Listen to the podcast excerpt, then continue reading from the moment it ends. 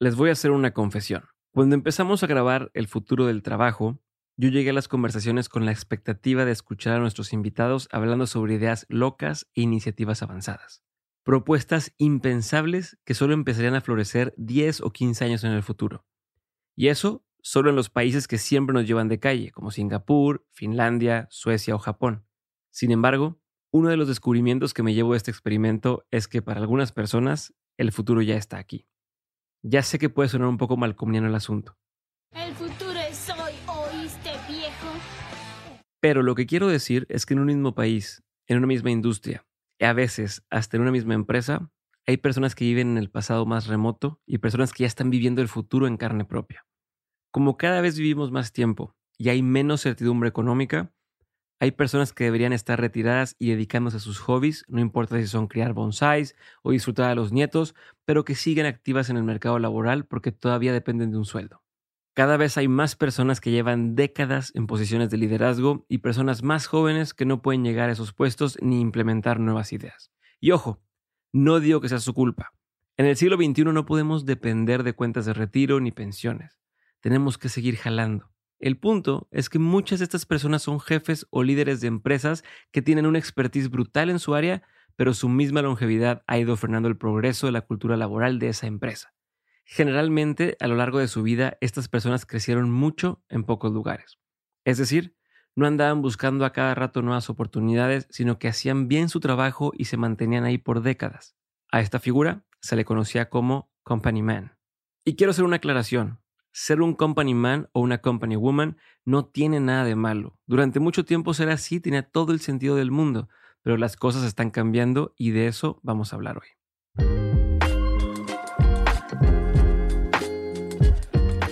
El futuro del trabajo, un podcast en cinco partes sobre el presente y el futuro de la cultura laboral, presentado por Dementes Media y Collective Academy.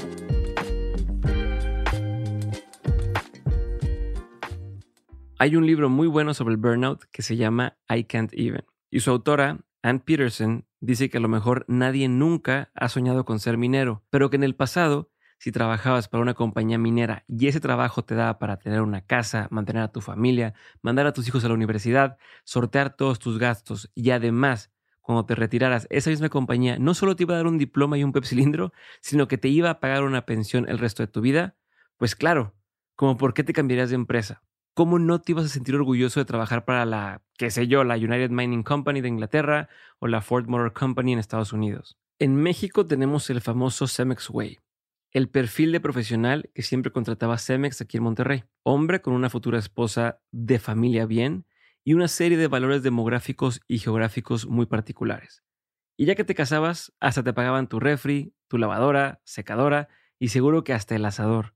El molde funcionaba para la empresa y para el empleado, pero esos ya no son los tiempos en los que vivimos ahora. El sistema económico ha ido evolucionando y encontrando nuevas maneras de explotarnos. Durante un tiempo las empresas a la antigüita creyeron que era la cosa más fácil del mundo encontrar un diseñador programador comunicólogo que sepa Adobe, Java, bailar, tenga capacidad de liderazgo y cobre 6 mil pesos. Pero yo creo que ese fue un punto necesario en una transición que cada vez toma más forma. Por ejemplo, hay muchas startups que trabajan por proyecto. Tienen una nómina pequeña, pero reúnen al equipo necesario cuando hay que hacer algo en concreto. Todos colaboran, aprenden y al final siguen caminos separados. Existen otras empresas que motivan a sus empleados a no trabajar solo para ellos, a que tengan un side hustle, algo que los apasione y que los nutra y que les permita crecer dentro y fuera de su lugar de trabajo tradicional. Si cada vez vivimos una realidad mucho más fluida en cuanto a emocionales o sexuales, también lo estamos viendo en el trabajo. Poligamia laboral. Cheat on your job. Ajá, cheat on your job. Eh, no, pero además no cheat, sino tratar de que sea aceptado. Ellos son Pedro Luis Ibarra. Trabajo en Cobalto como director de Mercadotecnia y Customer Experience. Y Jorge Fajardo. Soy el director del Master in Business and Technology de Collective Academy. Curiosamente, Pedro Luis fue mi jefe en Banregio y se ha convertido no solo en un querido amigo, sino en un mentor y compañero de mil batallas. Él fue quien nos contó sobre el Cemex Way que les platicaba hace rato. Fajardo, por otro lado, es una pieza clave del equipo de nuestros aliados en Collective Academy. Y dicho así nomás, todo suena muy bien, pero como todos, ha tenido sus propios tropiezos a la hora de lidiar con este choque de ideales y generaciones en la chamba. Y como mi formación personal es ser medio curioso, medio chismoso, les pregunté por sus peores experiencias laborales, sobre todo en cuanto a este cambio de paradigma entre quien se cría y crece en una empresa y tal vez una persona con ideales mucho más fluidos sobre su trabajo. En la primera empresa en la que trabajé, que quiero mucho, todavía nos seguimos juntando y demás las empresas, y tengo 10 años que salí de ahí, hubo una directora de recursos humanos que me hizo cancelar un viaje para poder estar en una junta. Un viaje para una junta. Un viaje que iba a hacer con mi novio a Chicago. Era el primer viaje que íbamos a hacer juntos los dos. Yo no tenía mucha lana y entonces para mí haber comprado esos boletos y ese hotel era una cosa importante en mi vida, ¿ok? Y como persona gay, nosotros tenemos otros cánones de vida o, o, tipo palomitas que tenemos que estar checando, hitos, ¿no? Los milestones. Y el primer viaje con tu novio, pareja estable, la, es, un, es un milestone, güey. No es el hecho de no haber reconocido el tema de eh, tienes una necesidad personal, es la forma en cómo lo hizo. Y entonces la manera en cómo me lo hizo entender fue, es tu decisión, pero en esta empresa están la gente que tiene la camiseta puesta. Cuando ya tenía una historia de cinco años de tener la camiseta puesta. Y esa persona eh, en, la, en la vida me quedó marcada con ese tema de, güey, no te estoy midiendo por lo que hiciste atrás, te estoy midiendo porque ahorita no vas a poder ir a, la junta porque te vas a ir de vacaciones. La junta era en fin de semana aparte, güey. O sea, no, no, no, todo, todo mal, todo, todo mal. Todavía hay gente que dice lo de ponerse la camiseta, de verdad. Lo peor es que estas personas a veces están tan metidas en la estructura de la empresa, tan clavadas con su propio entendimiento de lo laboral, que nunca se detienen a preguntarse si la empresa a su vez se pone la camiseta del colaborador. Esto es como cualquier relación. ¿Cómo vas a crecer? ¿Cómo vas a invertir más tiempo y echarle más ganas a tu trabajo si tu empleo es una persona celosa con la que estás 8 horas al día y aún así no es suficiente? Después de ese momento clave, algo hizo clic en la cabeza de Pedro Luis y seis meses después renunció. Fajardo, por su lado, tuvo varias experiencias de terror. Por ejemplo, un jefe le pidió ir por él porque había tomado y chocado, cosa que estaba penadísima por las relaciones comerciales de la empresa. Ojo, Fajardo tenía 21 años y su puesto oficial era el de becario. Después de asegurarse que su jefe estaba bien, le dijo que no iba a ir por él. Y al otro día en la mañana me marca 7 a.m., porque además yo tenía que estar 7 a.m. en la oficina. Entonces, 7 a.m., otra vez veo la llamada. Oye, este George, ya arreglé todo lo de ayer, una disculpa por eso, nada más te quiero pedir que no comentes absolutamente nada de lo que pasó, ni no comentes nada de lo que te dije. Y entonces yo en ese momento decía como, ¿cómo? Mi jefe me está pidiendo que le diga mentiras a recursos humanos de la compañía. Si me llegan a preguntar algo, y, yo no me sentía como en el momento para, para tomar esa decisión. Lo que tienen en común ambas historias es que están regidas por los paradigmas de los mineros que les platicaba, en los que las personas se identificaban tanto con su trabajo que hoy en día le siguen pidiendo a sus colaboradores que sacrifiquen vida, salud y el resto de cosas que no son el trabajo en pos de la empresa así en abstracto, sin detenerse a pensar que esa persona tiene sus propias aspiraciones y objetivos. Este es un cambio interesantísimo. Para mí, hay tres palabras clave a la hora de redefinir la relación del trabajo con los trabajadores. Horizontalidad, propósito y poliamor. Ahorita les explico, no se me espanten. Primero, horizontalidad versus verticalidad. Cada vez más startups tienen un entendimiento mucho más parejo de las jerarquías. Ya no se trata de que la palabra del CEO es ley para el vicepresidente, y el vicepresidente le pasa casi casi las tablas de los mandamientos a los directores, y los directores con látigo hacen que los gerentes cumplan estas normas y así sucesivamente. El nuevo paradigma es uno de colaboración. Sí, las jerarquías existen, pero para explotar mejor los talentos de cada uno, para ser más eficientes y para que cada quien pueda enfocarse en lo que mejor sabe hacer. Ya no es como antes, cuando el director más canoso tenía más autoridad y a quien llevara más años en la empresa, nadie le podía decir que no creo que la mejor época hasta el día de hoy que he tenido como yo como líder ha sido trabajando contigo, con Paola, con Juan Pablo y con Lucrecia. Un equipo pequeño, cinco personas, en donde sí yo reportaba en una eh, jerarquía a alguien, ¿no? Pero nos dividíamos el liderazgo y reconocíamos quién era el bueno para cada quien y nos llamábamos los Avengers entre nosotros, güey. Y tú, tú eres bueno para esto, güey, tú te encargas. Ahí me dices cómo te fue y la chingada, ¿no?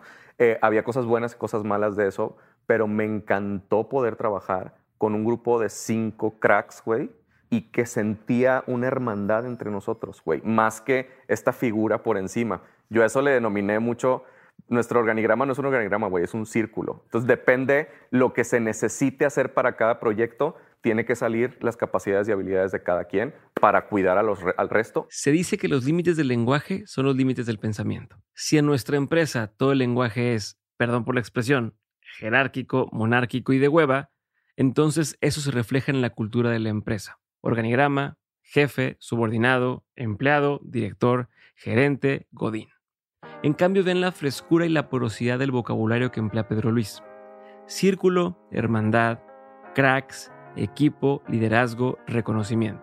Ahí vemos que todos nos sentíamos más cercanos y respetábamos ampliamente el trabajo de los otros. Es cierto que existíamos dentro de un gran organigrama empresarial, pero lo nuestro, lo nuestro, era más onda Marvel. Creo que el company man o la company woman del futuro cercano es alguien que no está casado con una empresa, sino que tiene un pool de talentos muy interesantes y nutre su chamba desde lugares a lo mejor inimaginables hace tiempo. Digamos que es un company man poliamoroso. A mí me pasó hace unos años. En ese momento yo apenas estaba empezando mi proyecto de podcast y sabía que mi trabajo en el banco era solo un paso en mi carrera. Pedro Luis me apoyó y me di cuenta que no me veía solo como un engrane más de la compañía, sino como una persona. Y entonces para mí, al menos por un tiempo, la empresa ya no era solamente un lugar abstracto de trabajo. Nuestros intereses estaban alineados y así logré que una parte de mi vida me ayudara a nutrir mi pasión, que a su vez nutría a la compañía. Muchas veces las organizaciones no se van a prestar, a ver, güey, ¿no? Tú y yo lo vivimos, tú y yo lo vivimos. Y la valentía de los dos, porque yo siempre les decía, güey, nos cachan y nos corren, ¿no? Y no hacíamos cosas como que delictivas, ni mucho menos, pero a ver, güey, eh, Diego tenía que grabar un episodio en algún momento y era un jueves, güey, y se tenía que ir a México, güey, a grabar. Pues vete, güey. No te lo voy a descontar de vacaciones, por supuesto que no, porque no, no, güey, no, no, no. Entonces, yo creo que tiene que ver con, con, con la audacia y con la, y con la complicidad del equipo porque eso es en pos de la organización, siempre y cuando sea en pos de, que todos estemos bien, güey. O sea, la neta se convierte en un salario emocional el que puedas tener una cercanía con tu líder y que puedas platicar con él. Pero, pero es parte de lo que decía Eli hace ratito, es, e, es la configuración mental de la organización, del cerebro de la organización y la cultura de decir, es que no es lo que tú quieras es lo que la, empresa quiera. Entonces, cuando tú querías no era relevante, pero cuando la empresa lo quiere ya es relevante. Estuviste tratando de construir un suicide hustle. Si yo lo bloqueo, si yo digo, no te puedes ir a la Ciudad de México, no puedes ir al viaje con tu pareja, no puedes hacer esto, y eso te adoctrina a que siempre priorices los intereses de la organización sobre los tuyos, es un cambio completo cuando dices, no, vamos a alinear los intereses. ¿Qué quieres tú? Quiero hacer un podcast, siempre quiero hacer un podcast. Sí me metí unas friegas brutales con los viajes y las grabaciones y el trabajo de tiempo completo, pero me sentía muy satisfecho, feliz de poder interrelacionar dos cosas de forma tan chingona. No es ponerle el cuerno a tu chamba, sino tratar de que lo mejor de dos mundos funcione en sintonía. Es algo que yo trato de aplicar día a día en mis emprendimientos. A veces se nos olvida que estemos tratando y lidiando con personas. A mí me gusta saber qué quieres hacer, qué quieres aprender y a dónde quieres llegar y entonces encontrar cómo hacerle para que tu chamba dentro de la empresa esté alineada con lo que quieres llegar a ser. Si me dices, quiero ser guionista de cine, pero se necesita que escribas guiones para un video de YouTube, entonces, ¿cómo hacemos para que sea el mejor guion para que desarrolle tu habilidad? Y me dices, oye, ¿y si hacemos un documental? Hagámoslo. Entre tú más te atrevas a hacer las cosas que quieres hacer, pues más va a crecer lo que estamos haciendo nosotros. Eso fue lo que me pasó en Banregio con mi podcast. Se trata de buscar un match entre lo que la empresa necesita y lo que la gente que trabaja ahí quiere lograr.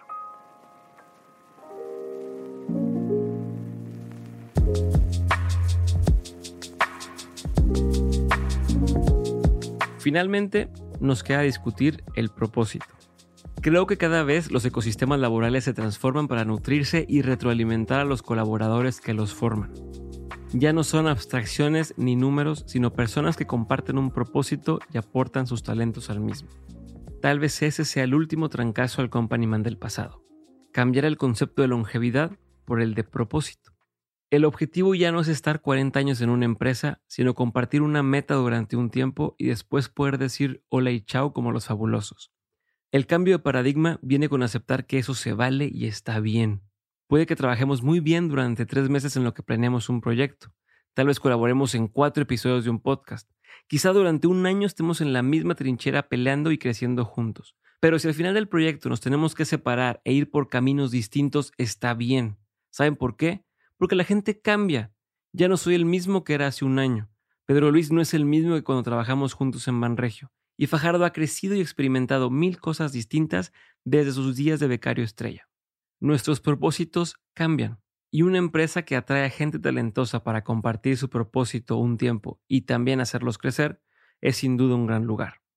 Algo así me contó Elisa Arredondo, Head of People de Nowports. Fíjate que yo pensé una respuesta distinta, pero termina siendo la misma conclusión que es el propósito. O sea, no buscar a una persona para que haga actividades, no contratar a una persona para que haga mandar correos, hacer reportes, ¿sabes? Es un tu propósito es que se facilite el día a día del operador que tiene el tema de mover la mercancía, en mi caso, ¿no? O sea, y ese propósito. Que el cliente esté contento, punto, hazle como quieras. Ese propósito también le ayuda a la manera de pensar de la persona de que en el día a día no tiene que hacer actividades, tiene un reto que hacer. Y, y el propósito al final conecta con la emoción, con el no tengo que trabajar de tal hora a tal hora a mandar o hacer ciertos, ciertas actividades. ¿Me explico? Entonces el propósito le ayuda a cambiar completamente el pensamiento del día a día a la persona. A mí también sí, me reprobarían en clase de contratación porque una de las preguntas clave que yo hago siempre es ¿a dónde vas después de aquí? Y, y así lo digo en Collective, es ¿a dónde vas después de Collective? Ah, no, pues no, me estás contratando para entrar y me estás preguntando a dónde voy cuando me vaya. Pues sí, porque quiero saber si te puedo ayudar a llegar. Propósito, talento, futuro, fluidez, horizontalidad. Vean qué red de palabras tan bonitas se ha ido tejiendo a lo largo de este episodio. Estos son los conceptos que están cambiando por completo la figura del company man y la manera en que las empresas contratan y procuran a sus colaboradores. Ya no es el cliente siempre tiene la razón y si te tienes que quedar hasta las 2 de la mañana, ni modo.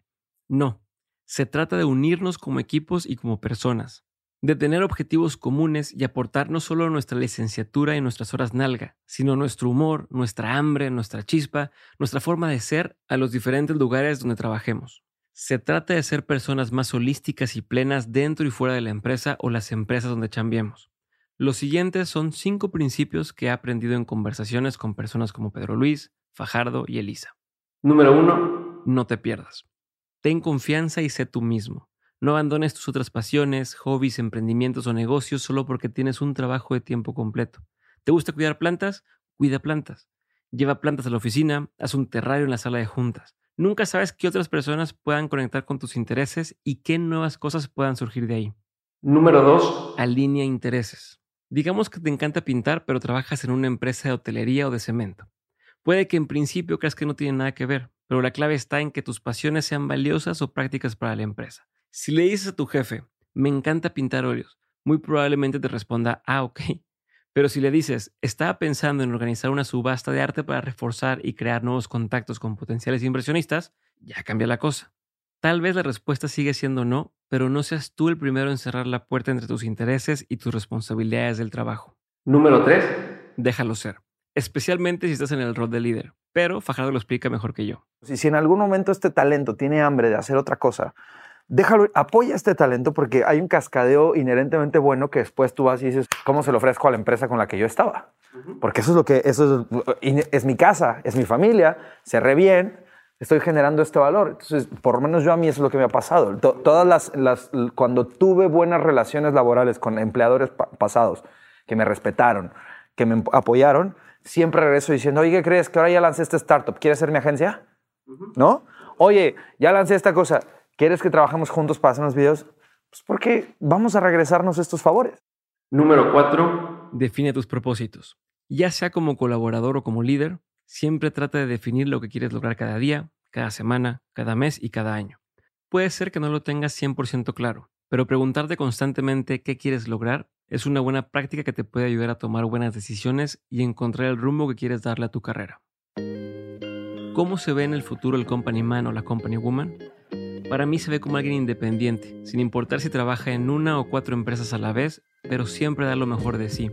Es alguien sin tantas ataduras, pero con un sentido muy profundo de lealtad, colaboración y trabajo en equipo. En suma es alguien mucho más real y humano, ya no solamente el soldadito de plomo de su propia chamba, sino una persona compleja, plena y talentosa. Y como dije al principio del episodio, ese futuro company man, esa futura company woman, son personas que ya existen. A veces solo nos hace falta darles el apoyo para que crezcan y puedan fomentar las condiciones necesarias para que otros crezcan. En los siguientes tres episodios vamos a explorar, valga la redundancia, el futuro del trabajo. Por ahora los dejo construyendo ese futuro que todos deseamos.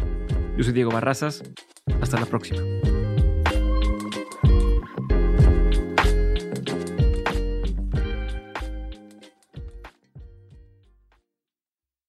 Hello, it is Ryan, and we could all use an extra bright spot in our day, couldn't we? Just to make up for things like sitting in traffic, doing the dishes, counting your steps, you know, all the mundane stuff. That is why I'm such a big fan of Chumba Casino. Chumba Casino has all your favorite social casino style games that you can play for free anytime, anywhere with daily bonuses. That should brighten your day a little.